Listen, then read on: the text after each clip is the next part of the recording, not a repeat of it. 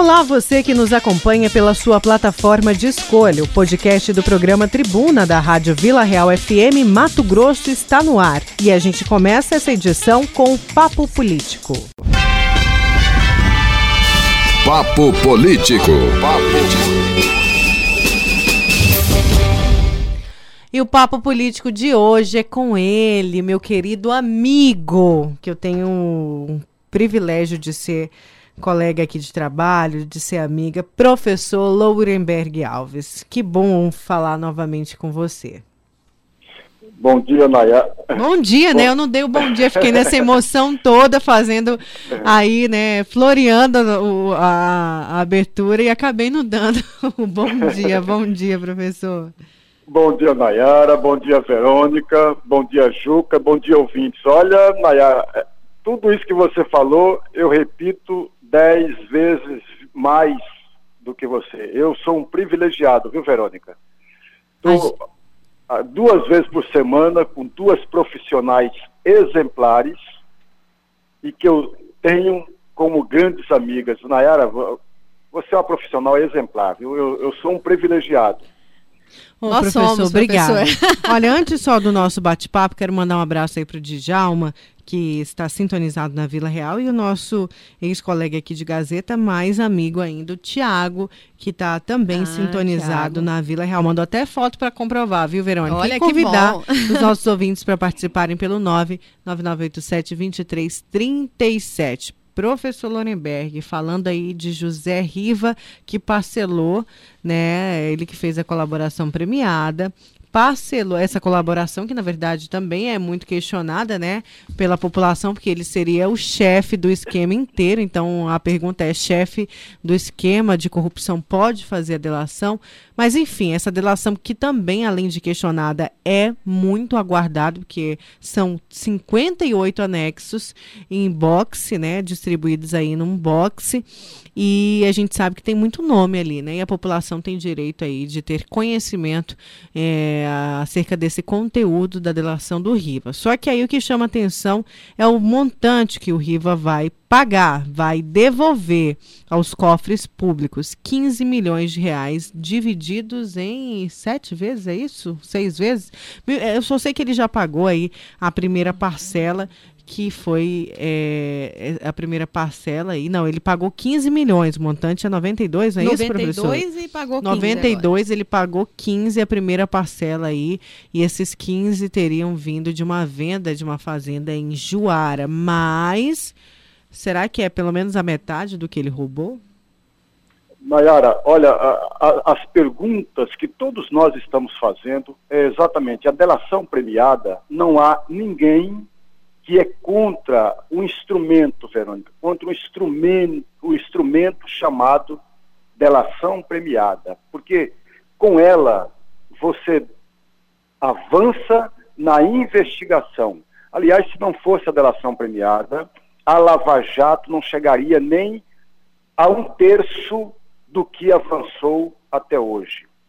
Então, é graças à delação premiada. Porém, Nayara, a meu juízo, a delação vem muito mais para beneficiar o delator do que beneficiar o conjunto da sociedade. Se não vejamos, a delação do Riva tem 58 anexos, como muito bem você disse, ele vai devolver aos cofres públicos é, 92, bilho, 92 bilhões, 92 milhões, aliás, 92 milhões de um universo que, de acordo com a matéria, são quase 176 milhões que foram desviados ao longo de duas décadas. Mas ó, 92 milhões, ele pagou a primeira parcela agora de 15 milhões, e pasmem, amigos, eles vão pagar, ele vai pagar a segunda parcela só em fevereiro de 2021. Vou repetir.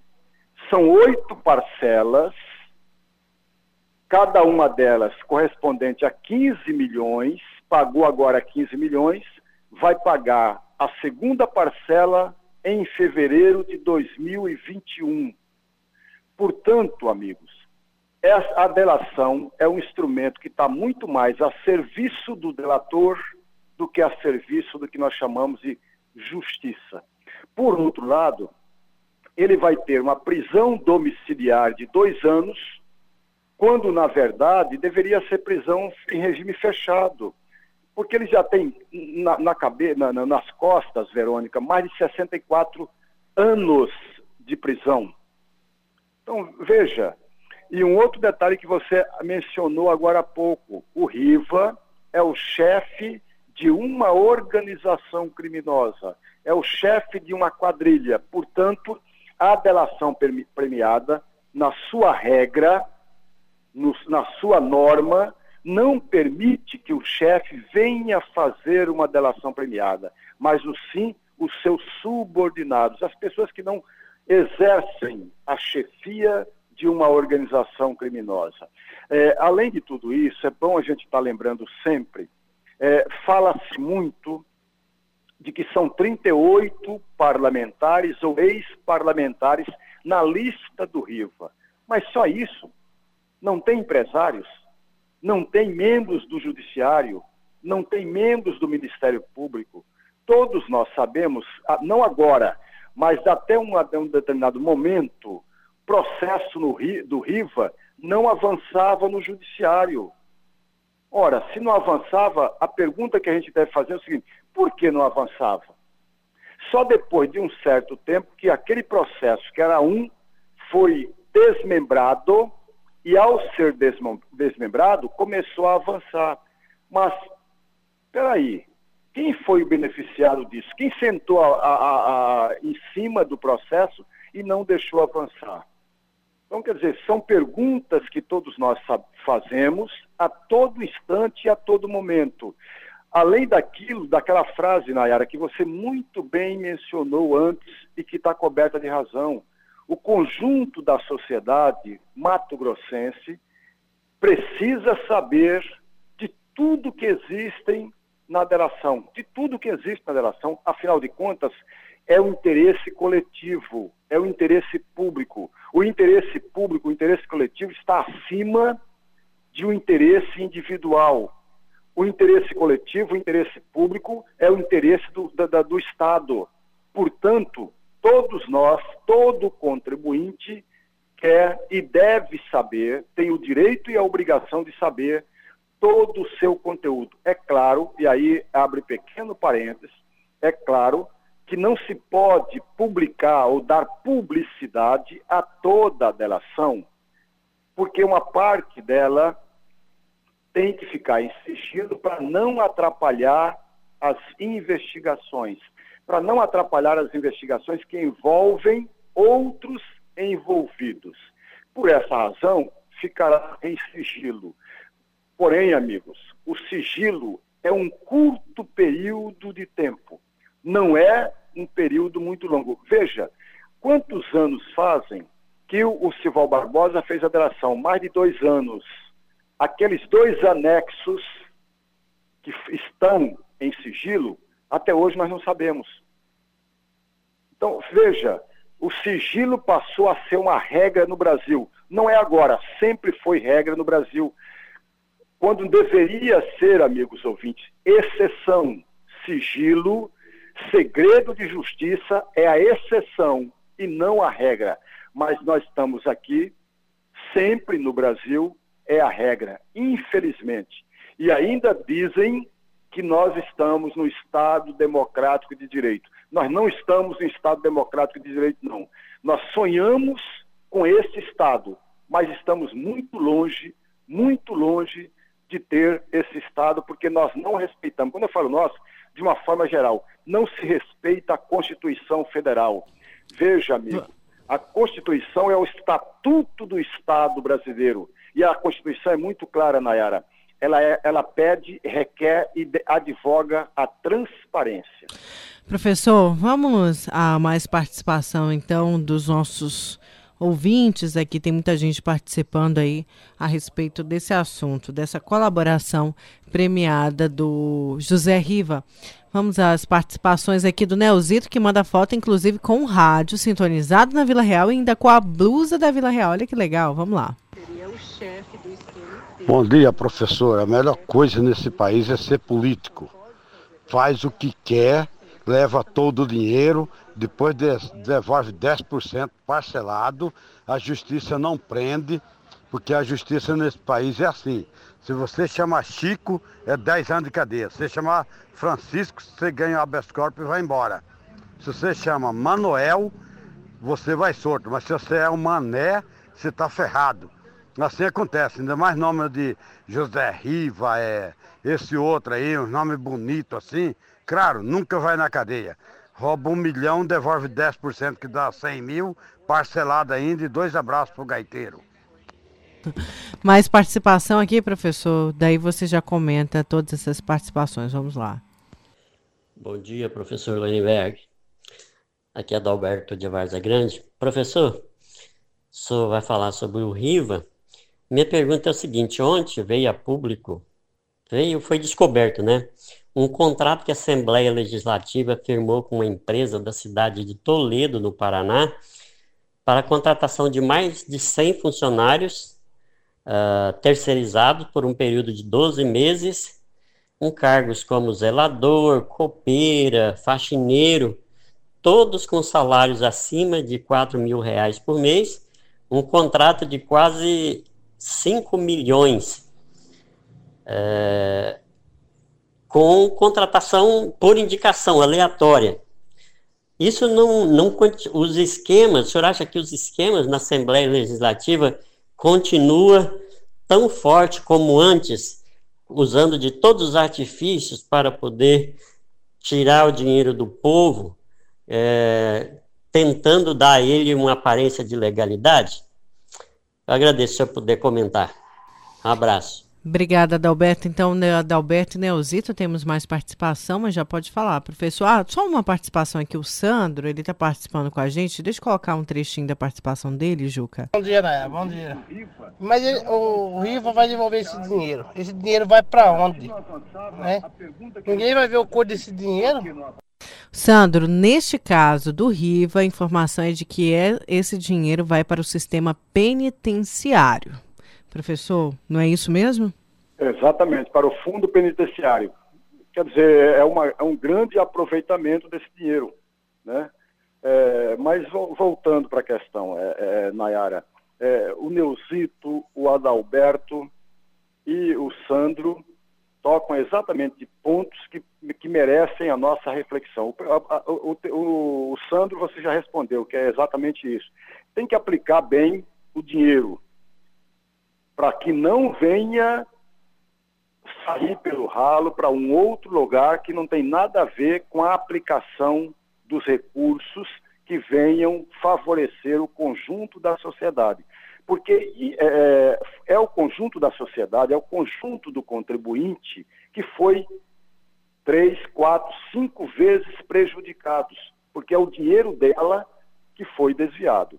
O, o, o Neuzito e o Adalberto toca em dois pontos interessantíssimos. O Neuzito fala e, e demonstra a sua indigna, é, é, indignação, que é a indignação de todo o brasileiro, de todos os brasileiros porque nós não temos a justiça como deveria ter. A, a, é, lembra daquela matéria que foi publicado em vários domingos pela Gazeta, o crime compensa? É uma pergunta, ela não estava afirmando. O crime compensa? E pelo que nós estamos observando, Nayara, infelizmente, pelo que nós estamos observando, o crime compensa para algumas pessoas. Porque para o ladrão de galinha, como muitíssimo bem falou o Neuzito, o ladrão de galinha vai preso e é punido e nem sequer e nem sequer é julgado. Nós temos na prisão, amigos, prisão mesmo, regime fechado, mais de 40% dos presos sequer foram julgados. Alguns deles já até pagaram a sua pena, mas continuam lá porque não foram julgados porque não há espaço, não há tempo, não há organização, não há disciplina para o julgamento desses presos. Eu diria mais, não há interesse para julgar esses presos, enquanto aqueles outros que deveriam estar presos não o estão, por uma razão simples, têm dinheiro para bancar é, advogados brilhantes e que vão empurrando para frente, empurrando para frente, uma prisão que deveria acontecer e não acontece. Agora nós temos uma discussão que ficou pela metade e ainda não avançou tanto, a prisão em segunda instância. Mas não sei se o, o conjunto dos amigos ouvintes talvez não saiba e que essa prisão em segunda instância, amigo, a prisão em segunda instância só se refere, Verônica, só à questão penal. E o civil? E o tributário? Não vão tocar? Eles não querem tocar. Então veja como a justiça é sempre pela metade ou sempre aos pedaços. Com relação à questão do, do Adalberto, eu, eu diria que o esquema no Brasil ainda continua presente. Agora, talvez é, nós estamos sabendo dos podres, sabendo, estamos sabendo de algumas coisas que acontecem. Antes não, não sabíamos, mas o esquema de corrupção no Brasil sempre existiu, desde o século XVIII, vem acontecendo e vai acontecer ainda mais porque nós não, não combatemos a corrupção como deveríamos combater. Professor, vamos então a mais participação do ouvinte aqui via o WhatsApp. Bom dia, Nayara. Bom dia, professor. Bom dia a todos do Tribuna. É uma vergonha, né? É lógico que 15 milhões para nós, pessoas comuns, é muito dinheiro. Mas vamos lá. O que, que é 15 milhões hoje para o José Riva, né? Dono de algumas fazendas, fazendas milionárias, fazendas que valem mais de 100 milhões né, de reais. É, é um absurdo isso daí, né? Porque como que ele conseguiu isso daí? Como contador? Eu acho que não, né? Se a gente for ver aí a vida que teve o Riva, né? De todos os desvios ao longo da sua trajetória infiel política, né? Todos os atos de, de, de corrupção que ele comandou no nosso estado, deveria devolver muito mais, né? Eu, eu fico envergonhado por esse valor e ainda dividir. Isso aí para ele é 15 reais para nós. Né? Mais uma participação? Bom dia, Nayara. Bom dia, professor. Bom dia a todos da Vila Real. É, o Riva, infelizmente, ele vai devolver uma parte, porque o que ele tinha de fazer com o dinheiro que ele roubou, ele já fez. Ele já ganhou muito dinheiro em cima do dinheiro que ele roubou. Então ele vai devolver uma partezinha muito pequena. É, essa questão aí do, do Lava, da Lava Jato, se o Supremo Tribunal Federal fosse a favor da Lava Jato, aí sim, aí nosso Brasil estaria 100% tranquilo. Mas infelizmente, a hora que tem um, uma pessoa que quer lutar contra o Supremo, que quer brigar, aí as pessoas vêm lá e começam a fazer aquele mundo de drama falando que está indo contra o Supremo, contra a lei. Eu estou falando da, das pessoas lá entre aspas, né? Da imprensa lá entre aspas, não todas, aquela lá que fica entre aspas, aquela imprensa lá que fica botando tudo ao contrário, que o Supremo Tribunal Federal só quer favorecer os bandidos, tirar a lei da Lava Jato, tirar o poder da Lava Jato. Se a Lava Jato acabar, se a Lava Jato ficar sem poder, acabou. Aí nosso Brasil vai continuar na corrupção para a vida inteira. Obrigado, Leandro Manuel. Professor, temos muitas participações. Deixa eu dar mais um pouquinho de voz aí aos nossos ouvintes. Vamos lá. Bom dia a todos. Uh, Vila Real, Mato Grosso. Pois então, o escândalo está em todos os setores do governo. É, é alarmante. Teve uma época foi no Detran, agora está em, em todo lugar, Ministério Público não existe. O, é, a gente via foto de Gilmar Mendes com todos esses, esses caras que estão envolvidos aí. É, é, eu não sei o que, que é isso aí é uma máfia mesmo. Então, vamos esclarecer tudo isso. O povo quer saber tudo isso, de onde que vai o dinheiro. O Estado é rico, vamos saber. Bom, muita gente participando, mandar só um abraço aí pro Daniel, que agora que eu estou vendo a mensagem dele, ele está com um som, som, uma caixa de som, professor, potente aí sintonizado na Vila Real e enfim, eu tenho certeza que o bairro inteiro está tá ouvindo. E o pro Jesuíno também pedindo para mandar um abraço para dona Messília Messília, é isso, Jesuíno? Isso, lá Messília. da comunidade Novo Horizonte, ela não perde um programa e está ouvindo também o papo. Dona Messília, um abraço para a senhora. Professor? Bom, Nayara, a, gente registra aqui, eu não me canso de dizer sempre que o, no, o conjunto dos nossos ouvintes é muito bom, mas muito bom, porque ele está participando todo instante, todo momento e acompanhando para e passo. E eu quero aqui fazer coro às palavras que foram feitas. Veja a questão da corrupção. No, no Brasil sempre existiu corrupção se nós voltarmos lá no início, nós vamos encontrar traços, denúncias que não chegaram a ser investigadas sequer. Peculato, desvio de dinheiro público, desvio de comportamento, e isso vem até hoje e provavelmente, amigos, a, daqui a cinco, seis gerações das nossas famílias continuarão esse índice alarmante de corrupção. O que nós temos que fazer é, entender o que é corrupção. Eu, particularmente, tenho um conceito muito amplo de corrupção. É desvio de comportamento. Por exemplo, o Sival Barbosa esteve na, na, na Câmara Municipal de Cuiabá e disse que o Ministério Público tinha conhecimento que ele estava sofrendo pressão. E mesmo assim o Ministério Público nada fez. Ora, está errado é um desvio de comportamento do Ministério Público. Um outro, uma outra questão. É, o Janot, quando era o antigo procurador-geral da República, ele tinha um dos seus braços direito também um procurador chamado Marcelo Miller. E ao mesmo tempo que o Marcelo fazia o seu trabalho de procurador, ele prestava assessoria para a JBS nenhuma investigação a respeito disso. Nada se deu. Então, veja, a corrupção está em todos os setores da vida pública. Está no Judiciário, está no Ministério Público, está no Legislativo, está no, no Judiciário, está no Executivo, ou seja, em todos os setores.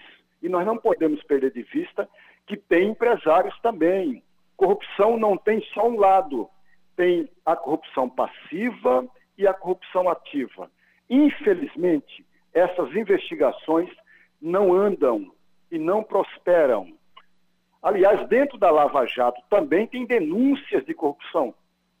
Recentemente, por exemplo, um doleiro conversando com a sua namorada e nesse bate-papo com a sua namorada, ele disse que pagava mensalmente propina a um dos procuradores da Lava Jato em Curitiba. Qual foi a investigação que se deu? Qual foi a investigação que se deu com relação a isso? Nenhuma. Então, veja, amigos, em todos os setores da vida pública, infelizmente, o que nós temos que fazer, eu volto a insistir, Lava Jato não deve. É, lava, desculpa, Lava Jato não corrupção, ataque à corrupção, combate à corrupção não deve ser programa e projeto de um candidato à presidência da República, de um candidato a governador, de um candidato a prefeito, mas eh, ataque à corrupção deve ser uma tarefa do conjunto da sociedade e uma tarefa que não se pode parar em nenhum instante, todos os dias. Mesmo assim, nós teremos dificuldades para diminuir o alto índice percentual da corrupção, Nayara. É, professor, e muita dificuldade. Vamos aqui com mais participação dos ouvintes via WhatsApp. O pessoal também chamando atenção para outras pessoas, né, acusadas aí de corrupção. Pois é, isso aí, isso aí eu vai devolver esse dinheiro e os outros, como os conselheiros afastados, todo mundo aí que roubaram do VLT e tudo. Ninguém vai devolver esse dinheiro, não. Os outros deputados, tudo. Zé Rubens. Mais participação aqui via WhatsApp. Bom dia, Vila Real. Bom dia, Nayara. É, Bem-vinda ao seu retorno à Rádio Vila Real. Então, e eu estou ouvindo vocês falarem a respeito de doação, a respeito de devolução. Então, é o seguinte: Na minha opinião, pode até ser contra as pessoas, mas enquanto as pessoas não criarem vergonha na cara, largar de estar elegendo os mesmos políticos todo o tempo, sabendo que eles não têm amor pelo povo, têm amor pelo dinheiro, não vai melhorar, tá? Você elege a pessoa um ano, ele não serviu, no outro ano já não elege mais ele, na outra eleição não elege mais, não, mas aqueles ficam perpetuando mandato, mandato, mandato, até a pessoa enriquecer. É, Eliane falando aí sobre alternância, o quanto é importante essa alternância do poder que é pregado por alguns políticos, né? Mas quando chega na época da reeleição, aí eles esquecem, professor, dessa vontade de alternância. Mas, enfim, tem muita gente participando, nosso tempo, infelizmente, está estourado. O pessoal aqui falando é, que ele roubou durante 20 anos e agora vai devolver só 92 milhões, mas como assim? Que cálculo é esse? O pessoal aí questionando, inclusive. É, a justiça, né, chamando a atenção da própria justiça e lembrando também de outros acusados de corrupção. E aí o pessoal falando. E aí, não, vai, não vão devolver, não vai ter punição para essas outras pessoas? Só lembrando que o José Riva firmou um acordo de delação premiada com a Justiça, tem 58 anexos, é, muita folha e muita gente citada, mas a população, a imprensa ainda não teve o é, não teve aí, na verdade, em mãos né, essa delação, não, tem, não teve acesso ao teor dessa delação ainda, professor, para a gente encerrar o papo político político, porque daqui a pouco a gente tem o secretário Antenor Figueiredo da CEMOB. E se você mandou já mensagem para o Antenor, só me manda um oi aqui para sua mensagem subir. Professor? É verdade, Nayara. É, é, a delação existe, os nomes estão e a investigação não se tem. Qual é a investigação que, que temos, por exemplo, com relação às denúncias contidas na delação de João Barbosa? Nenhuma. Aliás, um amigo ouvinte aí, eu não me lembro quem foi, mas que lembrou muito bem daquela, daquele desvio de dinheiro público no Detran. Eu até hoje venho procurando e não encontro a delação do Dóia. Lembra, amigo, a delação do Dóia? Quantos anos tem essa delação que ninguém sabe? Ninguém nem sequer folheou essa delação. E por aí vai. E nós não temos, de fato, investigação que possa apurar, que possa chegar a um termo, falar assim, agora nós estamos melhorando. Nós não temos isso. Infelizmente, eu gostaria muito de estar comentando aqui dos avanços no ataque, no combate à corrupção. Para finalizar, Nayara, é, é, o amigo falava aí, a Eliana, a amiga Eliana falava a respeito da eleição, da mudança e eu quero lembrar, é até para provocar o amigo ouvinte, que mudança não tem nada a ver com renovação. Trocar algo ou trocar a foto de algo de fotografia não tem nada a ver com renovação. Você troca o rosto por um outro, mas isso não é renovação. Renovação é renovar comportamento. Nós temos que pensar em que alguém na, no, no, no parlamento, seja municipal, estadual e federal, mudança e renovação de comportamento e não mudança de fotografia. No executivo também é mesma coisa. Vamos colocar alguém na chefia do executivo nacional, estadual e municipal, mas não apenas a fotografia diferente, mas mudança de comportamento para que pense o coletivo, pense o Estado, pense o conjunto da sociedade e não determinado segmento desta mesma sociedade, Nayara. Certo, professor. Olha, eu chego de férias e hoje é você que sai de férias, não é isso? Férias é. merecidas também. É, ainda bem que a gente conseguiu se falar, então. Que bom. Deu certo, mas é, obrigada pelo papo político de hoje. Excelentes férias para você e curta bastante, porque você merece aí descansar. É ele que o professor Lorenberg que lançou aí o seu 15º livro, mas eu sei que já está trabalhando no próximo. Então, vai, eu sei que ele vai aproveitar um pouquinho das férias Eu sei, mas são férias merecidas, né, professor? Boas férias, professor. É, muito obrigado, Mayara. Muito obrigado, Verônica. Muito obrigado, ouvintes. E aí, mais uma vez, eu quero fazer coro com as palavras que, que os amigos ouvintes têm falado. Nayara, que bom que você voltou, que bom que você está aí ao lado da Verônica para que nosso programa, o programa Tribuna, seja cada vez melhor e venha contendo do conjunto dos seus ouvintes. Muito obrigado mesmo. Obrigada, Obrigada professor. Carinho. Esse foi o professor Lourenberg Alves no Papo Político.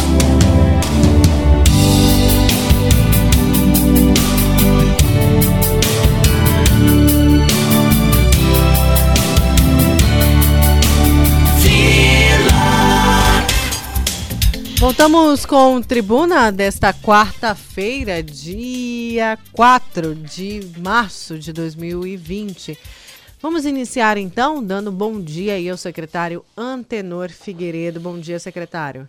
Bom dia, Nayara. Bom dia, Juca. Bom dia, ouvintes da Vila Real. Retornando das férias, Nayara? Isso. Que bom. Passeou bastante? Bastante. Estou com bom. as energias Renovadas. Recarregadas, isso. Obrigada, secretário. Olha, vamos falar aí, antes de, de abrir o canal com os ouvintes, do retorno né, da faixa verde. Que no passado o pessoal reclamou, não deu certo, porque o pessoal reclamava, ah, mas e aí, como que eu vou pagar? Não achava o rapaz do cartão, enfim, uma confusão. Dessa vez, vai ser online, vai ter um aplicativo, como que vai funcionar, secretário?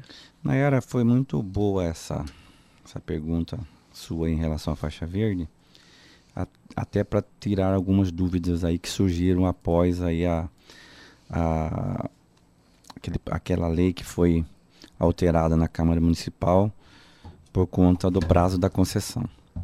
O prefeito Emanuel Pinheiro achou 20 anos muito tempo tá, para uma empresa explorar esse serviço de estacionamento rotativo e pediu para que a Câmara mudasse a lei de 10 para mais 10, possivelmente é, sendo renovado. E nós estamos agora trabalhando tudo de novo, né, para que, que nós possamos encaminhar para o TCE, daí então o TCE fazer os apontamentos, voltar para a Prefeitura e nós colocarmos o certame de novo na praça. Em relação a, a esse, esse novo projeto, é uma coisa que eu posso garantir aqui para a sociedade, Nayara e Juca. Nós estamos, nós estamos trazendo para Cuiabá o que há de melhor na tecnologia de estacionamento rotativo. Porque outras cidades já funcionam de, dessa Sim. forma, né? As pessoas elas pagam pelo aplicativo, elas Sim, colocam pag... ali o cartão pelo aplicativo. Sim, Nayara, e em Cuiabá não vai ser diferente, né? Cuiabá vai ser por aplicativos, vai ter os PVs, né, que são os, os postos de vendas no, no próprio centro é, de Cuiabá. É, vai ter via web, você também vai poder fazer, fazer sua recarga. Vai ter alguns monitores também oferecendo serviço de, de compra de, de, de, de, recargas para esses estacionamentos. E a intenção da prefeitura, Nayara, nada mais é do que fomentar o centro histórico. Hoje, se você for para o centro da cidade você não acha estacionamento, a não ser os particulares. Então, que cobram caríssimo. Que cobram inclusive. caríssimo, né? Então o preço, tá, o, o, o, preço que o prefeito está trazendo é um preço muito acessível, tá? é, é rotativo. Você Qual que já tem essa estimativa de Quando preço? nós fizemos a primeira vez, estava em dois reais a hora. Dois reais a hora o carro e um real a hora a moto. Eu acredito que não vai ser diferente. O prefeito pediu para nós, nós termos bastante cuidado em relação ao preço, um preço muito acessível, sem impacto nenhuma, nenhum para a população.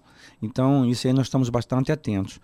Com certeza, Nayara, vai vir para somar aí, com certeza também esse centro histórico vai tomar outra cara. Certo, é, temos mais participação aqui. O Sandro, na verdade, é, ele faz essa mesma pergunta, já foi respondida, mas ele tece um comentário a mais dos comentários do, dos estacionamentos particulares. Vamos entrar nessa participação. Bom dia, secretário Antenor. É, secretário, quanto à questão da, da faixa azul, né? A gente quer saber qual, como é que vai ficar a questão do valor do, da hora, se vai ser por hora, duas horas, como era antes, né? O período e o valor, porque Qualquer estacionamento Cuiabá no centro não é menos de reais a hora, né? Eu acho que não pode querer igualar estacionamento particular, né? Eu acho que o faixa azul tem uma função de ordenar o trânsito Cuiabá, né? Regularizar as questões de estacionamento, dar serviço para a juventude, né? E tem que dar serviço para a comunidade, né? Acho que isso que é mais interessante. Agora não pode ser abusivo, né? E também tirar esses flanelinhos né, que já estão tomando conta do centro, né? E criando até atrito e conflito com as pessoas, né? Eu acho que o principal é isso, né? Eu quero elogiar essa medida, só espero que o preço seja dentro da realidade da população cuiabana. Bom dia, Sandro Rosa. Sandro, é, tenha certeza tá, que vai ser o preço bastante acessível. Em nenhum momento a prefeitura pensa em arrecadar com, com esse tipo de estacionamento. A intenção da prefeitura é ordenar o centro da cidade e, e dar oportunidade para todo mundo que quiser estacionar no centro da cidade, fazer suas compras, movimentar o, o, o centro histórico, tem essa possibilidade. Mais participação, a gente conversa com o secretário de Mobilidade Urbana de Cuiabá, Antenor Figueiredo. Bom dia, bom dia, tribuna. Bom dia, Nayara. Bom retorno de você. Eu acho que na Carminho de Campo, para melhorar ela, deveria ter estacionamento só de um lado ali, não dos dois lados. E larguecer mais ela com estacionamento só de um lado. Aí a Carminho de Campo fica boa. É, está previsto né, algumas vagas na Caminho de Campos. Inclusive agora a Caminho de Campos vai passar por, por, por uma remodelação é, em relação a estacionamentos e vias e calçadas. Com certeza também deve melhorar muito isso aí lá após a vinda desse estacionamento rotativo. Mais participação?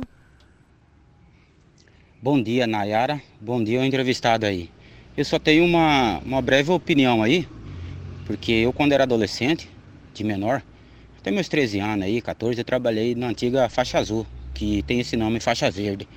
E trabalhava só de menor meio período. Isso ajudou a dignidade de muitos meninos, muito garoto aí. Você entendeu que hoje são todos pais de família aí. Nós temos um grupo que tem até o Gilson da Moda Verão. Então o primeiro emprego aí traz muita dignidade ao adolescente aí no seu crescimento. Então, é a minha opinião, esse tipo de trabalho era para envolver a classe de menor aí que está sofrendo pela falta de desemprego também. Um bom dia a vocês. Obrigado. Obrigada, mas isso não quer dizer que não vai ter o serviço aí para os vendedores, né, deste cartão. Vai, como o senhor acabou de falar, vai existir esse serviço, vai, mas também vai ter um complemento dele. É, Naira, o que, que nós pensamos, né? Tem muitas pessoas que não utilizam é, o aparelho celular ou, ou a via web para fazer essas recargas ou qualquer outro tipo de serviço. Então é interessante ter alguns monitores aí no centro da cidade para auxiliar aquelas pessoas que têm esse tipo de dificuldade. O senhor, a senhora, né? as pessoas com deficiência. Então, nós, nós traremos também os monitores aí, daremos preferência para os jovens, é óbvio, para que possa é, ajudar a fazer essas recargas. Temos mais participação aqui nesta manhã, a gente que recebe o secretário de Mobilidade Urbana de Cuiabá, Antenor Figueiredo. Os nossos ouvintes também estão ali no Instagram com a gente, Vila Real FM. Se você ainda não segue, corre lá que estamos ao vivo, direto dos estúdios do Tribuna. E claro, você é o nosso convidado a participar pelo 99987 2337, é o nosso WhatsApp. Só lembrando que depois dessa entrevista vai para o podcast do Tribuna, lá nas principais plataformas. É só digitar Tribuna Jornalismo de Verdade. Você pode ouvir, rever quantas vezes quiser esta entrevista. Vamos a mais participação via WhatsApp do ouvinte. Esses ouvintes aqui, ó, mandaram bem cedinho assim que a gente anunciou a sua vinda, secretário. Bom dia, Verônica. Bom dia, Nayara. Daqui a pouco vocês vão receber o secretário Antenor. Gostaria que vocês fizessem uma pergunta para ele sobre aqueles ônibus que fica parado ali no início da General Melo com a, com a, a Beira Rio. O, de manhã é um fluxo de, de carro ali. Então os ônibus ficam parados ali em frente, acho que tem uma escola ali, não sei o nome da escola, né? Quase no final já da General Melo. Eles ficam parados ali e atrapalham o trânsito. Então, secretário Antenor, você deveria mandar um pessoal aí do CEMOB, não sei, dá uma olhada nisso. Todo dia de manhã eu passo ali, os ônibus estão tá parados ali, com o pisca-alerta ligado. E aí, não tem passageiro, então eles têm que sair fora da pista, né? Ficar estacionado onde eles ficam ali, não atrapalhando o trânsito, secretário anterior. Então, é isso que eu queria que vocês fizessem essa pergunta para ele, para ele dar uma olhada lá. E tenha um dia abençoado por Deus e bom trabalho e bom retorno. Nayara, viu? Bom retorno, que Deus abençoe vocês. Obrigada, meu querido ouvinte, é, secretário. Nayara, ali por incrível que pareça, é meu caminho da roça, né? Eu moro ali na próximo a Fernando Correia, vou sempre pela General Melo, o ouvinte não deixa de ter razão. É, o que acontece é que o ônibus fica aguardando dar horário, horário para sair dali, daquela linha. Mas ele não fica na General Melo, ele fica numa rua paralela à General Melo. E até então, quando dá o horário, ele se desloca e vai para, para frente de uma creche, ali é uma creche, vai para frente da creche ali para começar a pegar os passageiros. Esse ônibus não pode voltar para a garagem, porque se ele voltar para a garagem, esse quilômetro que ele, que ele roda, ele vai ser acrescentado na tarifa, então a determinação da prefeitura é que eles aguardem próximo ao ponto para que não, não tenha esses quilômetros onerosos.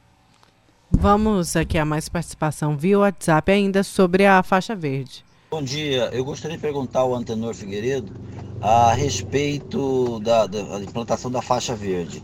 Uh, implantada e desimplantada várias vezes na nossa cidade nas últimas décadas é, porque queriam fazer politicagem, fazendo projetos sociais, incluindo gente, e mal administrada sempre acabava em nada. Porque não é feito como na Europa, onde colocam-se totens com máquinas eletrônicas, onde você tira seu ticket, paga automaticamente e coloca para funcionar.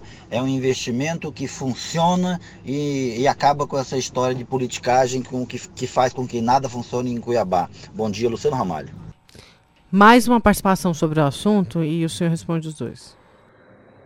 Bom dia, Nayara. Bom dia, secretário Antenor. Marislene de Alcântara novamente. Gostaria de saber se agora, que agora, como o estacionamento vai ser rotativo e pago, se a prefeitura vai assumir os riscos é, quanto à proteção do veículo contra roubo ou qualquer outro dano. Valeu, obrigado. Boa pergunta essa do Arislene. Não, tá certo. Vamos, vamos respondê-la.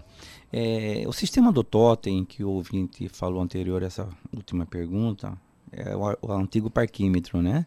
Secretário, o senhor estava respondendo, o ouvinte perguntou, é, dois ouvintes, um falando sobre as máquinas que existem na Europa, né, de, de credenciamento desse cartão, da faixa verde, faixa azul, em alguns lugares conhecido como faixa azul, e o outro ouvinte falou, olha, o, senhor, é, o outro ouvinte perguntava, e aí, mas já que o contribuinte, motorista vai pagar para deixar o carro ali na faixa verde, a prefeitura vai se responsabilizar como um estacionamento é, privado, caso o carro seja furtado, danificado, enfim.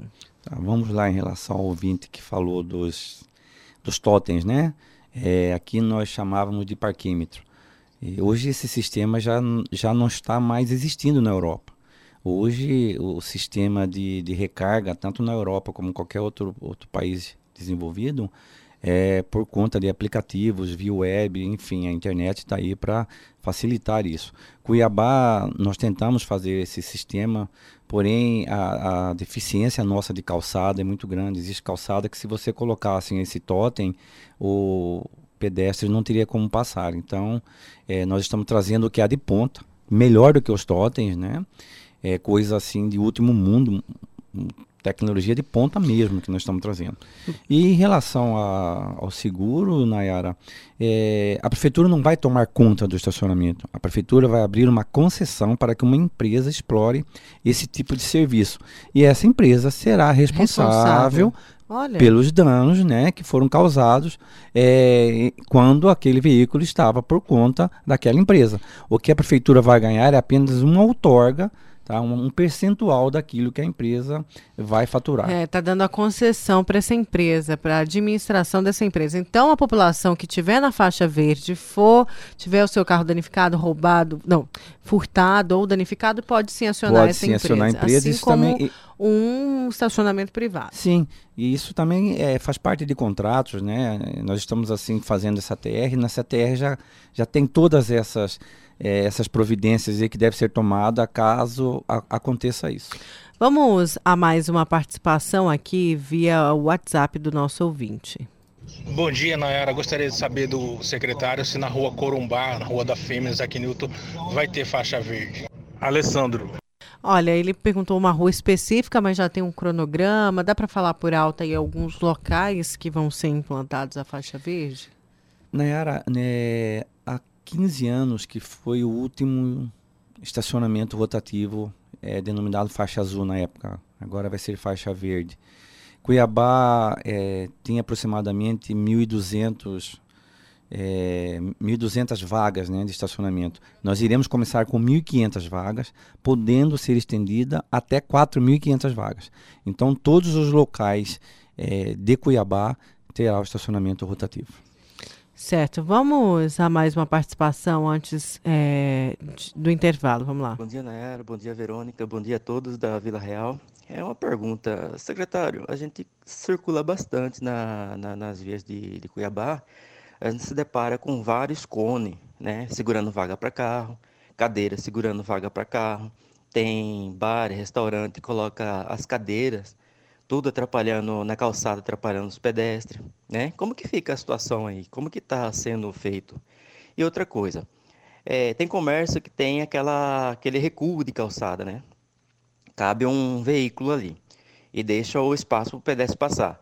Como que está sendo? É, esse, esse veículo pode, é, o veículo tem que ser específico, é, específico para estacionar nessa, nessa loja ou pode ser qualquer pessoa em compra? Obrigado.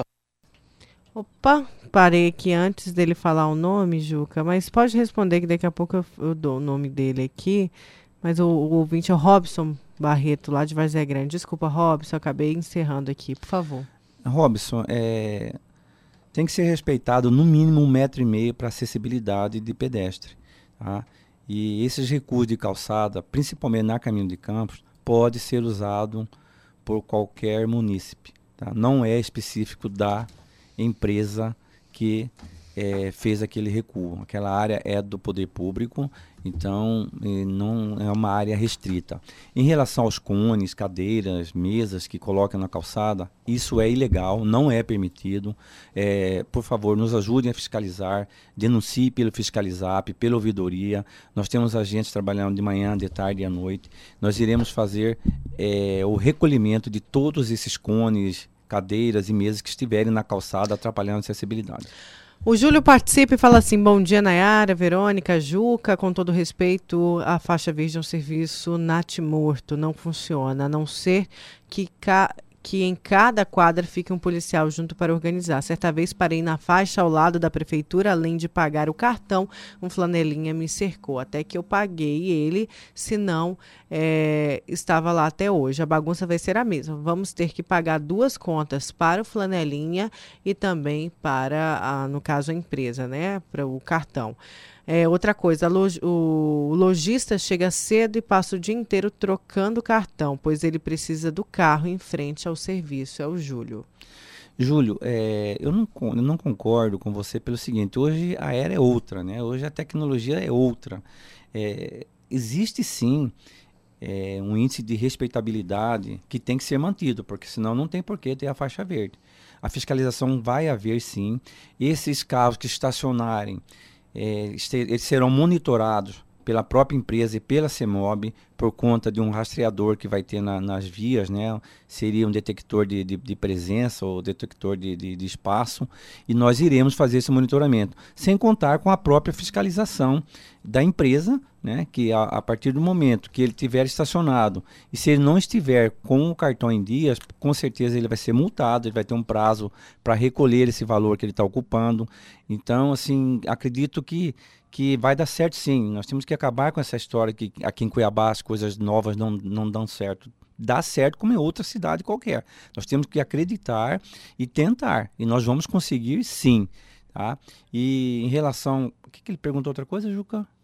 Ele falando do não, ele falou do flanelinha, né? Que é do flanelinha, né? Com os que vai ter que pagar né, com a fiscalização, com certeza é, os flanelinhas é, deixarão de existir. E, e, aí ele falou também do lojista que vai ter que ficar trocando o cartão é, o dia inteiro. E, e, tem uma novidade aí que o estacionamento ele não vai ele, ele vai poder ficar no máximo duas horas no mesmo local. Tá? Depois ele tem que sair e procurar um outro local. Então ele não pode voltar é, após as duas horas que ele saiu voltar no mesmo local. Então, tudo isso tem como ser fiscalizado hoje através é, da tecnologia. Então, é por isso que eu digo que nós estamos trazendo tecnologia de ponta hoje para o estacionamento rotativo de Cuiabá. Certo, olha, vamos para um breve intervalo. Tem muita participação aqui. Mandar um abraço para o Gilson da Moda Verão, ele que disse que já trabalhou, viu, é, quando Sim, adolescente. Daqui a pouco eu coloco a participação dele, ele que trabalhou aí nessa venda né, da antiga faixa era conhecida como faixa azul, agora é faixa verde. Olha, as bikes, ele, as bikes nem elétrica, a bike mesmo locação que fica bikes, aqui, a né? locação né? em Cuiabá, outras grandes cidades já tem também essas bikes. Olha, só para avisar que já estamos ao vivo ali no Instagram Vila Real FM. Vamos a mais participação então, secretário, do ouvinte via WhatsApp. Bom dia, Nayara. Bom retorno. Você tava fazendo falta, viu? O Oliveirinha Júnior, gente boa pra caramba, sou fã dele, do pai dele. Mas indiscutivelmente, você é a cara desse programa. Minha querida, já que o antenor vai estar ou está aí, eu queria perguntar para ele o seguinte: eu acabei de passar há uns 15 minutos ali na trincheira ali que está construindo aquele viaduto no na Avenida das Torres e eu vim sentido à universidade. Quando você passa ali, que você pega o outro contorno, ali na Arquimedes Pereira Lima, é, bem na esquina daquela TV que tem ali, minha querida, não dá para andar. E o que eu percebi é o seguinte, lá fica quatro, quatro amarelinhos, quatro amarelinhos e um só trabalhando e três olhando, com uma caminhonete parada.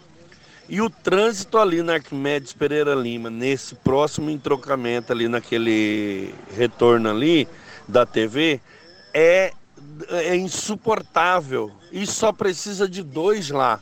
Por que, que não fica dois, Antenor? Pelo amor de Deus, dois, apenas dois. Em cada um daqueles lá, resolvi o problema. Dois amarelinhos ali e dois na Arquimedes Pereira Lima, naquele contorno a, a, na esquina do que tem a TV ali. Por favor. Aí fica um trabalhando e três olhando. Só multando, só multando, coisa que, poxa, será que eu sou tão inteligente assim que vejo que tá errado? Gerson do Muarama, indignado. Desculpa. Secretário, Gerson do Umuarama participando, eu quero só complementar. Antes das minhas férias, eu teci duras críticas ao serviço prestado pelos fiscais da CEMOB. Lógico que a gente não pode generalizar, mas falta aí uma aproximação com o público. O senhor há de convir, o senhor é o chefe maior deles. É, hoje não, não existe essa humanização no trabalho que é prestado tanto que vem refletindo na forma do que como as pessoas tratam aí os chamados amarelinhos, sempre de uma forma mais agressiva. A gente não está aqui querendo que isso continue nem fazendo apologia a isso, muito pelo contrário. É preciso ter uma reformulação às vezes até interna para que essas pessoas, para que esses fiscais não sofram e para isso tentar humanizar, tentar aproximar esses fiscais da população. Será que isso é possível um dia, secretário? Nayara, com certeza você, o senhor, a sua equipe já deve ter identificado esse problema. Nayara, é, nós temos aproximadamente 180 agentes de trânsito. E quando se trata de fiscalização,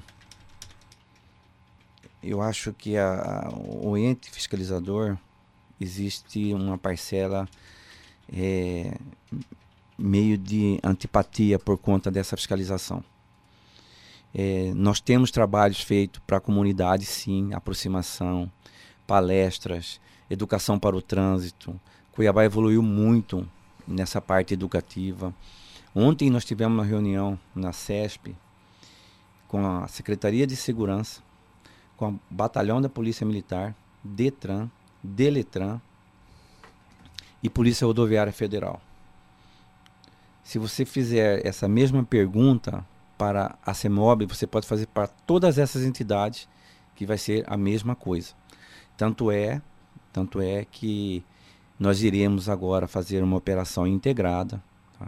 Eu gostaria de deixar avisado aqui para que as pessoas que param em porta de garagem, que param ali próximo ao Hospital Santa Helena, que nós recebemos inúmeras denúncias por conta de ambulância que às vezes não entra e não sai por conta das pessoas que param na porta da garagem do Hospital Santa Helena. Então, a partir é, da, da sexta-feira, nós estaremos trabalhando juntamente com a Polícia Militar, com a Delegacia de Delitos de Trânsito, com o Batalhão de Trânsito e com o Detran, fazendo essas fiscalizações de, é, de é, obstrução, obstrução de, de, de vias que chama-se trânsito livre. Então, atento aí aquelas pessoas que estacionam na calçada, estacionam na porta de garagem. Agora, na era, a gente tem investido sim é, no, no, nosso, no nosso contingente. Nós trabalhamos com pessoas, a gente trabalha, é, nós estamos trazendo agora um curso de capacitação para esses agentes, precisa sempre estar sendo capacitados. Agora, eu volto a falar para vocês, desse, desse, todos esses entes que estiveram nessa reunião ontem, foi unânime quando se falava de fiscalização.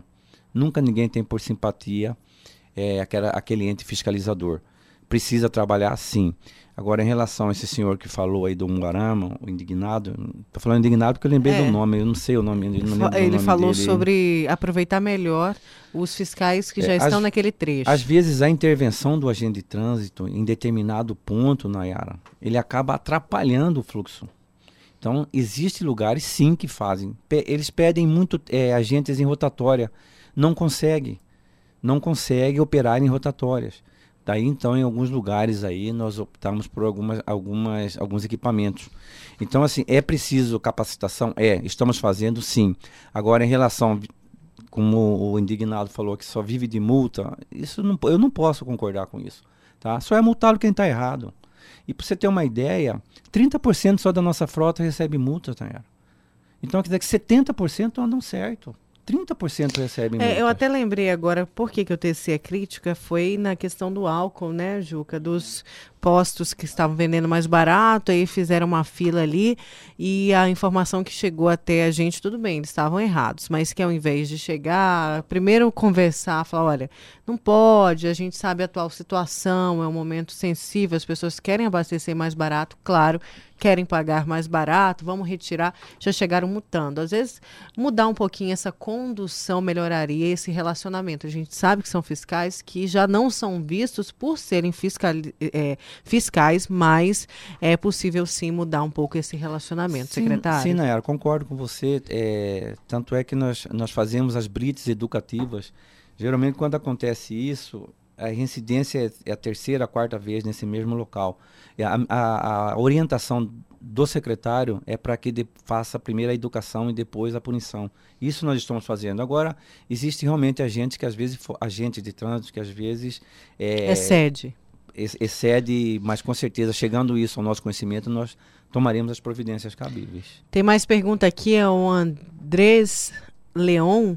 Oh, bom dia. Na Orla do Porto tem um restaurante que está invadindo a calçada. Isso não tem como ser fiscalizado e ficam bravos quando passamos por entre as cadeiras. A cada dia invadem mais. E é um problema que acontece também em outras regiões. Tem gente aqui falando de entidades que colocam cone para guardar ali estacionamento também.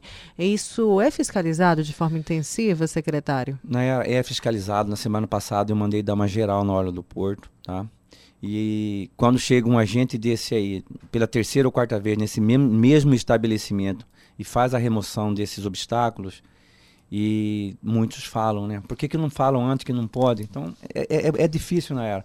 Mas, assim, aviso às pessoas que obstruem calçadas e vias públicas a CEMOB está retirando esses cones, essas calçadas, essas, desculpem, essas cadeiras né, e mesas que ficam obstruindo as vias. Por favor, deixe dentro da sua área de domínio para que não tenham nenhum tipo de problema com o órgão público. Vamos a mais participação via WhatsApp. Bom dia, Nayara. Bom dia, Verônica. Nayara, seja bem-vindo de volta. Saudade de ouvir sua voz. Quero fazer uma pergunta para o entrevistado aí. Essa, essas faixas verdes vai ser exclusivas só para carro? Tem estacionamento exclusivo só para carro ou é para carro e moto? Se puder responder para mim, eu agradeço. Um abraço, um bom dia, que Deus abençoe a todos. Obrigada, viu, seu dito, pela participação. É, mas o secretário já respondeu, né, secretário? Vai Carros ser também para moto. Mais participação aqui via WhatsApp do nosso ouvinte nesta manhã. Bom dia, secretário Antenor. É professor Elcio Maciel. Eu gostaria de fazer uma sugestão.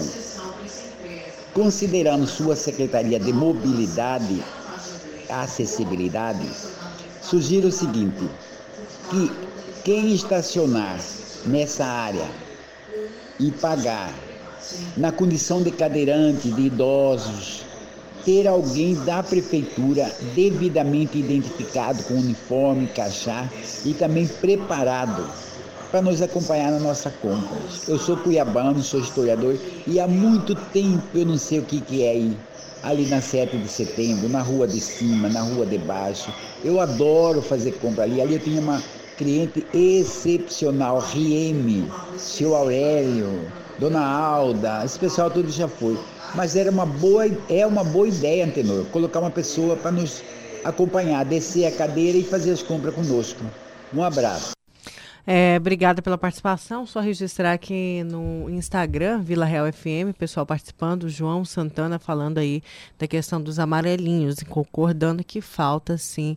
É, não generalizando, né, secretário? Claro que claro. todo caso tem sua exceção, mas que na grande maioria falta é, realmente uma humanidade no trato, no relacionamento com a população com os motoristas. Por favor, fique à vontade para responder. Professor Elson, é, obrigado.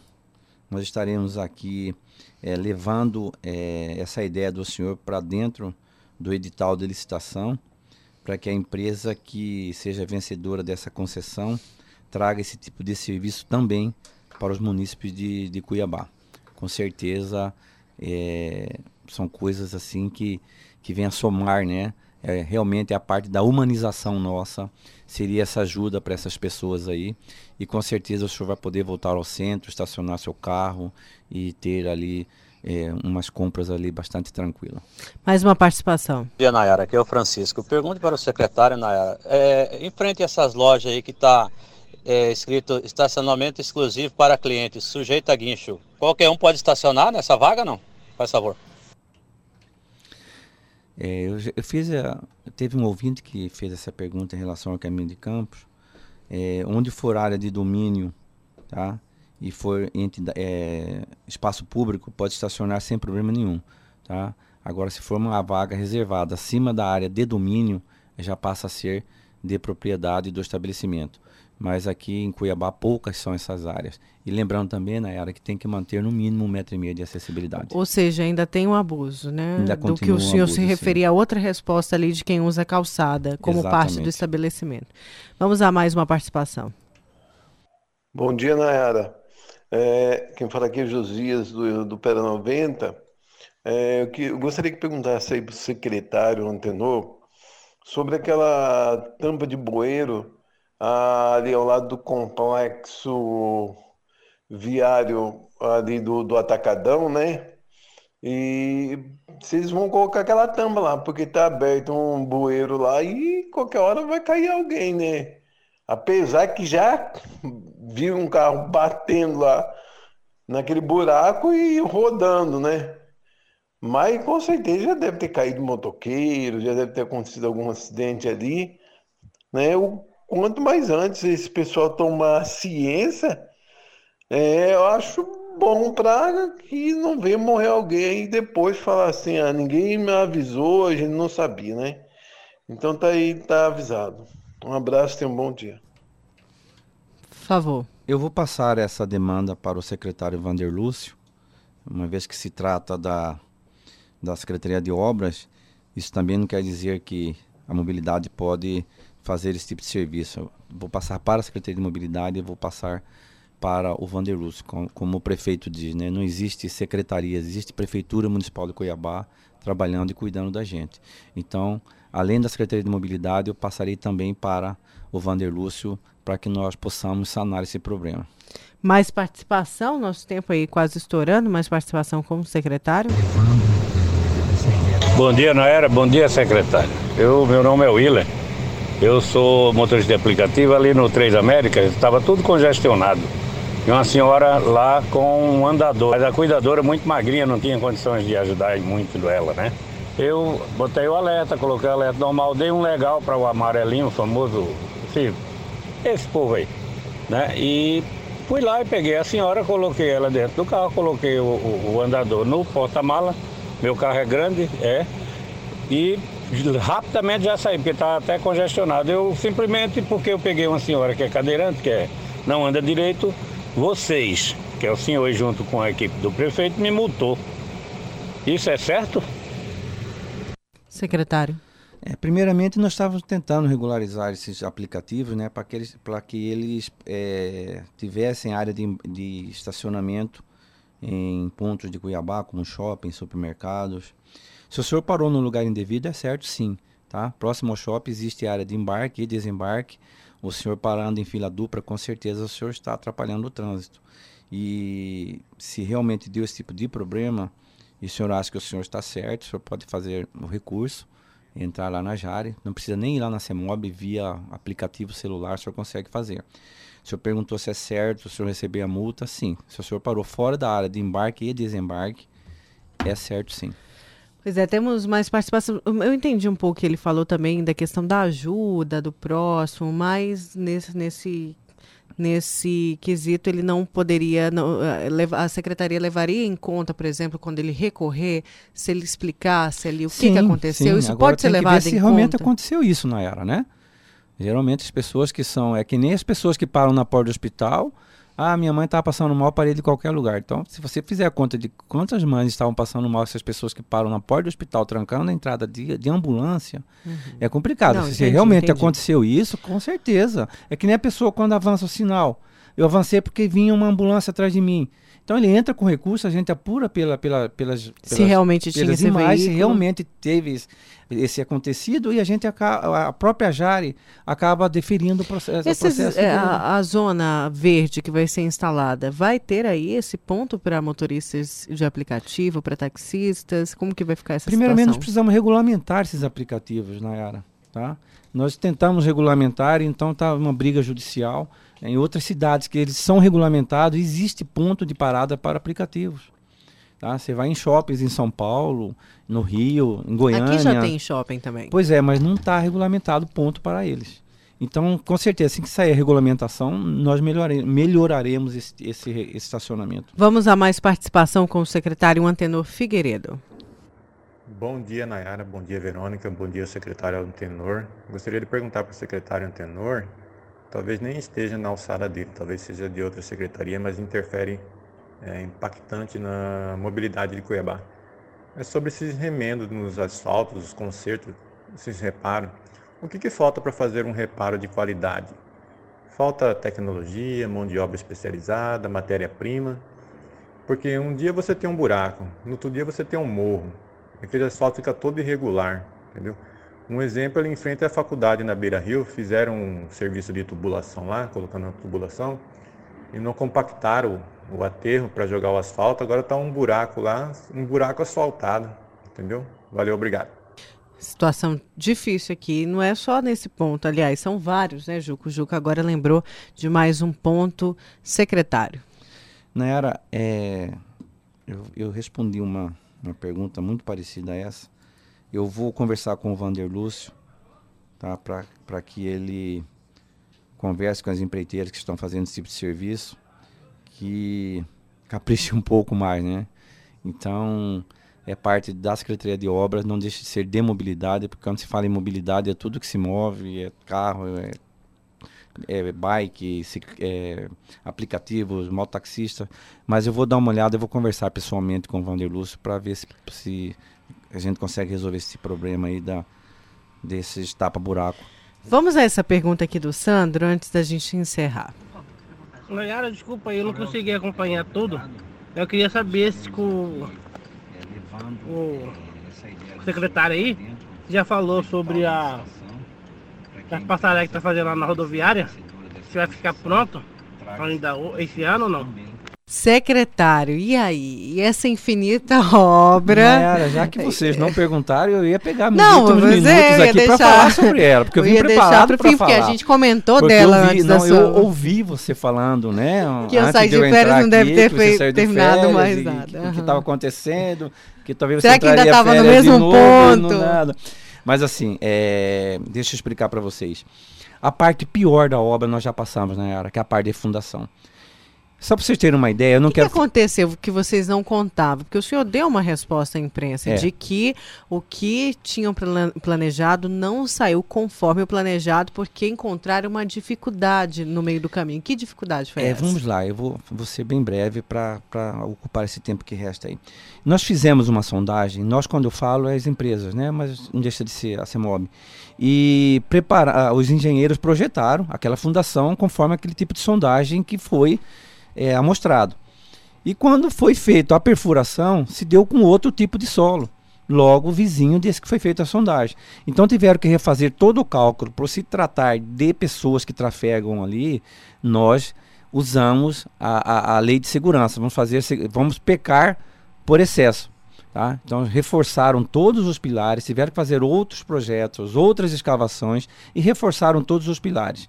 Isso aí demanda tempo tá? para que se calcule, para que se escave. Então, assim, nós já saímos dessa parte crítica. Né? Se você passar hoje lá, os pilares central já estão no local de estrutura.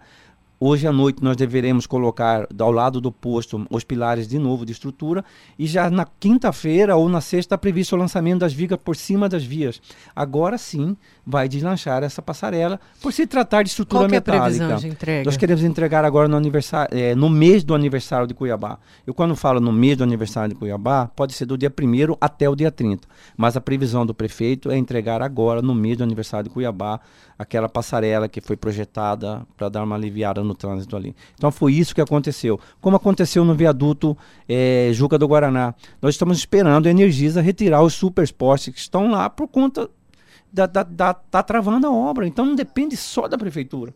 Então, às vezes, tem coisas assim que é, é bom a gente ficar informando ao- aos ouvintes para que eles saibam o que está acontecendo. Então, a gente não consegue andar por conta da Energisa, mas já está programada a retirada dos postes, assim como já está programado agora todo o lançamento da estrutura metálica na passarela da rodoviária. Secretário, nosso tempo está estourado, mas dá tempo ainda, rapidinho, de duas participações. Vamos lá. Bom dia, Nayara. Seja bem-vindo de volta aí. E só precisa Bom dia dois ouvintes aí da, Por que que não da Vila Real. Bom dia, a Verônica. Pelo amor de Deus. Nayara, queria falar com o secretário dois, aí apenas dois. Sobre aquela viaduto da Beira Rio. Tá em de resolve o construção, tá certo? Tá tomando aquele. Tá, tá ficando aquele tumulto danado ali. Ali tem uma entrada aí que você entra antes de chegar ali no viaduto, você entra no praeiro aí e sai lá na, no, no Código Barbado. Por favor. Aí você sai no sinaleiro lá da um General Melo. três olhando. Ali, eu sei que é proibido virar. Mas enquanto estiver construindo é, é, esse viaduto, eles podiam liberar a gente virar ali, só Tá enquanto estiver construindo. Ou botar um amarelinho ali no horário de pico, das seis e meia, das seis até as nove. Um Arama participando. Só para organizar o trânsito ali. Tenho Porque o pessoal tá fazendo aqui contorno ali, é proibido. Lógico que a gente Tudo bem, aí tem que ir lá no frente ao hospital São José Tadeu, voltar para pegar General Melo e entrar por dentro ali. Hoje não Pra sair na Beira Rio de novo. É um trânsito danado. Eu vou encurtar um pouquinho por conta do tempo e o áudio, nosso áudio está muito alto, acaba prejudicando, né? Mas deu para entender, Não deu secretário, sim. o que ele falou? Eu entendi, entendi. É que se eu liberar essa, esse contorno onde ele quer ali na General Melo, eu vou travar o trânsito em outro lugar. O trânsito, ele, se você fecha num lugar, ele estoura em outro. Então, do jeito que foi projetado ali, é, é por conta é, de diminuir os gargalos ali por conta da obra. Agora, se você olhar ali na Avenida do Barbado, Tancredo Neves está toda congestionada por conta dessa obra. Se eu proibir essa conversão à esquerda ali, vai dificultar mais ainda e vai estourar em outro lugar. Eu gostaria de pedir aqui ao- aos, aos motoristas, Nayara, que s- segurem aí um pouquinho mais de paciência. Eu sei que é complicado, eu sei que é difícil, mas assim, nós estamos tentando melhorar essas vias nossas. É, Em junho, agora está prevista a entrega desses viadutos. É, é, vamos ter um pouquinho mais de paciência e depois, com certeza, é, vocês vão achar, puxa, valeu a pena esperar, valeu a pena o sacrifício. Tenha um pouquinho de paciência, por favor. Olha, só a última participação, que é um problema sério ali de multa nessa região. Rapidinho, Juca. é, contador, né, temporizador em todos os sinaleiros com radar. Aquele sinaleiro é, sentido centro, Avenida C- é, CPA, próximo à Clínica Fêmea, próximo a, a um posto ali, no bairro do Baú, ele ainda está na, na mão de que sobe do centro para CPA, ele não tem temporizador, né, nem na ida nem na vinda, né. seria interessante colocar ali. Eu já solicitei outras entrevistas suas, né? Mas até agora não, a gente não tem ainda um temporizador ali. E ali na hora do engarrafamento é complicado. Às vezes a pessoa é pega assim, sem, sem querer, ele leva a multa porque o engarrafamento ela está debaixo do sinaleiro, não tem como, né? Uh, trava tudo e a pessoa é multada sem, sem, sem razão. Então eu queria que o senhor visse isso com carinho e colocasse esse temporizador para ela, tá? Obrigado, bom dia. Secretário, bom, o Eu- Juca já falou disso aqui também, diz Já. que toda vez que você vem aqui na rádio ele cobra. Então, mais uma cobrança aí. Tem muitas cobranças, eu vou passar, enfim, gostaria- essas mensagens para o seu WhatsApp. Inclusive, gostaria que você mandasse o áudio para mim, na era do professor Elson, tá? Onde ele fala de uma pessoa para ajudar aqueles que, que vão fazer o estacionamento no centro. É, eu vou dar uma olhada na avenida do CPA, que nós, nós temos um cronograma de, de- desses cronômetros, né? E nós estamos seguindo. Então, eu acredito aí que dentro de dois meses aí a gente termine de colocar todos esses cronômetros regressivos aí na cidade de Cuiabá, tá? Eu vou colocar um especialmente para o meu amigo Juca ali em frente ao CREA, que já é a terceira ou quarta vez que ele pede isso aí. Juca, nós vamos atender seu pedido como de toda a população. Certo, secretário, é, tem muita participação, como eu disse, eu vou encaminhar aí as participações ao secretário. Agradeço os ouvintes e agradeço a sua vinda também aqui no Tribuna. Eu que agradeço, Nayara, é, a participação aqui e gostaria de deixar a CEMOB, a, prefe- a Prefeitura de Cuiabá, é, à disposição da imprensa, toda vez que se, ach- se achar necessário, para que é, possamos trazer aí para os ouvintes né, o que a Prefeitura vem fazendo e atender também as demandas da, da sociedade cuiabana. Muito obrigado. Obrigada, secretário Antenor Figueiredo, nosso convidado agora nesta manhã. A Vila Real 98.3 está apresentando Tribuna Bunda com Nayara Moura. Voltamos com Tribuna desta quarta-feira e agora a gente fala sobre o Rally Ecológico. Daqui a exatamente um mês será realizada a largada do 12º Rally Ecológico. Serão 200 quilômetros que percorrerão o interior do estado numa rota que liga Cuiabá e, é, Cuiabá e Lago é, não, Cuiabá ao Lago do Manso, não é isso? E é sobre essa programação que a gente conversa melhor agora com o diretor do Rally Ecológico, Luiz Galvão. Tudo bem? Seja bem-vindo ao Tribuna Rádio Vila Real. Bom dia. Bom dia, obrigado pelo convite. Bom dia a você, aos, aos ouvintes da Rádio Vila Real. É um prazer estar aqui com vocês. Pois é, exatamente um mês, porque o Rally acontece no dia 4 de abril. Então, me fala um pouquinho aí desse percurso. E não é coincidência, tá? Nós estamos falando em dia 4 do 4, que é o Dia Mundial do 4x4. Então nós vamos para a 12 edição do Rally Ecológico, que estaremos aí, como você falou anteriormente, passando aqui pelas regiões de Nossa Senhora da Guia, Serra da Telemate e fazendo o encerramento lá no Lago do Manso. Pois é, é, vai ser. é, e quem pode participar, quem pode se inscrever, como funciona? Porque muita gente pergunta assim, pensa, ah, eu gosto, mas eu não tenho um, quarto, um 4x4. E aí? Nós temos diversas categorias. Nós temos a categoria 4x2 turismo, 4x4 turismo, 4x4 master. Teremos também a categoria de motos e também as UTVs. O que, que a gente fala? Quem é que pode participar? Todo motorista que esteja devidamente habilitado e seus veículos em perfeitas condições de trafegabilidade. Ou seja, é, pneus em bons estados, manutenção adequada, aquele carro que você usa no dia a dia. Se ele está com a manutenção, se ele está em perfeitas condições de trafegabilidade, ele pode participar. Quantas pessoas podem estar dentro do carro? Normalmente é um piloto e navegador. E a gente costuma dizer que aqueles que a gente chama de Zequinha, que são as pessoas que podem acompanhar, de acordo com a quantidade de cintos de segurança que o seu veículo tem. Eu lembro que o Rally Ecológico sempre, claro, é um sucesso. Mais ano passado, que foi o comemorativo dos 300 anos, é isso? Isso. Foi um sucesso fora do normal. Acho que nem vocês imaginavam, mas deu super certo. E o que, que tem de programação para este ano? Tem algum diferencial? Nós continuamos com a característica do, do Rally Ecológico, que são os plantios de mudas através da Secretaria Municipal de Meio Ambiente, junto também com o Juvan, Polícia Ambiental. E além do plantio, nós temos também o que sempre fazemos, que é a distribuições, distribuição pós-eventos das cestas básicas, que são revertidas parte das inscrições. Distribuição de kits escolares também, juntamente com a Secretaria de Educação do município. Ou seja, a característica do rally ecológico ela não foge, é sempre a mesma característica. Fins eh, ambientais, fins sociais e também educacional. Pois é, e então tem, claro, além da competição de tudo, tem o cunho social, que é de preservação ao meio ambiente. Com certeza. Com reflorestamento, né? É, o Fazendo ano passado, para tipo você ter ideia, Nayara, até coordenado também pelo nosso amigo professor Abel, também junto com o Juvan e como disse também a Polícia Ambiental, nós plantamos mais de duas mil mudas. O que, que acontece? Essas mudas não são plantadas somente no dia da prova. Eles começam um trabalho que antecede algumas comunidades e que no dia a gente faz o plantio com os pilotos navegadores e os Zequinhas, que vai ser num lugar muito, mas muito especial, que é- vai ser na rodovia Emanuel Pinheiro. Certo. E prêmios? Pessoal perguntando aqui, vai ter prêmio?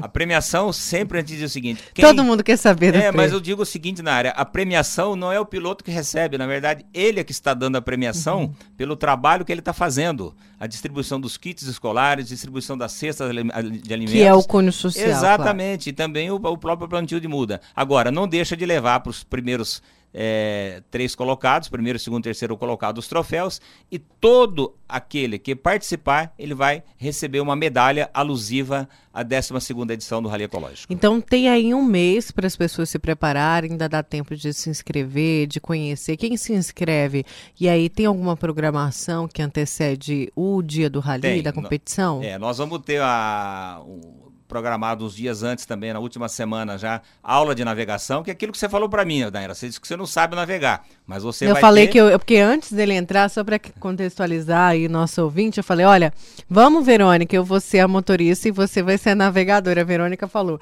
negativo, eu vou ser a motorista. Eu falei, não, mas aí eu não sei navegar, e um mês para aprender, será É, possível? Nós vamos ter, com certeza, uma aula de navegação ministrado pelo nosso diretor técnico, Haroldo Pires, juntamente com o André Godinho. Então é possível. É possível, não importa. você tem uma planilha, você só segue a planilha e você vai ter todas as orientações antes do evento. Certo. Então, antes da gente encerrar, eu quero que você convide, convide é onde que podem ser feitas as inscrições, como que a pessoa faz para participar, tem que ter a dupla ou, é, na verdade, é formado depois, como funciona? Não, eles formam na hora. A inscrição é feita através do www.cronorally.com.br. Ali você vai fazer a inscrição de piloto, navegador e a categoria que você escolher. E junto no nosso site, o Crono Rally, você vai ter um acesso também à Confederação Brasileira de Automobilismo, que é a CBA, onde vai ser feito um cadastro de piloto. Esse cadastro é obrigatório porque nós temos uma prova oficial com apoio da Federação Mato Grossense de Automobilismo, pela Confederação Brasileira, uma prova com seguro, com tudo. Então, esse cadastro é obrigatório ser feito. Certo. E vamos reforçar o convite, né? Só até o dia 4, tem pouco tempo aí, um mês. A gente acha que ah, um mês é muito tempo, mas não. Não deixa para a última hora, até para que você consiga se preparar. E quem não sabe navegar muito bem, aprenda aí melhor nessa aula de navegação. Até porque nós temos um limite de inscrições, tá? Nosso, nosso limite são 100 inscrições e já foram preenchidas 57. Então, tenha interesse, vá, faça logo a sua inscrição e garanta a sua participação na 12ª edição do Rally Ecológico.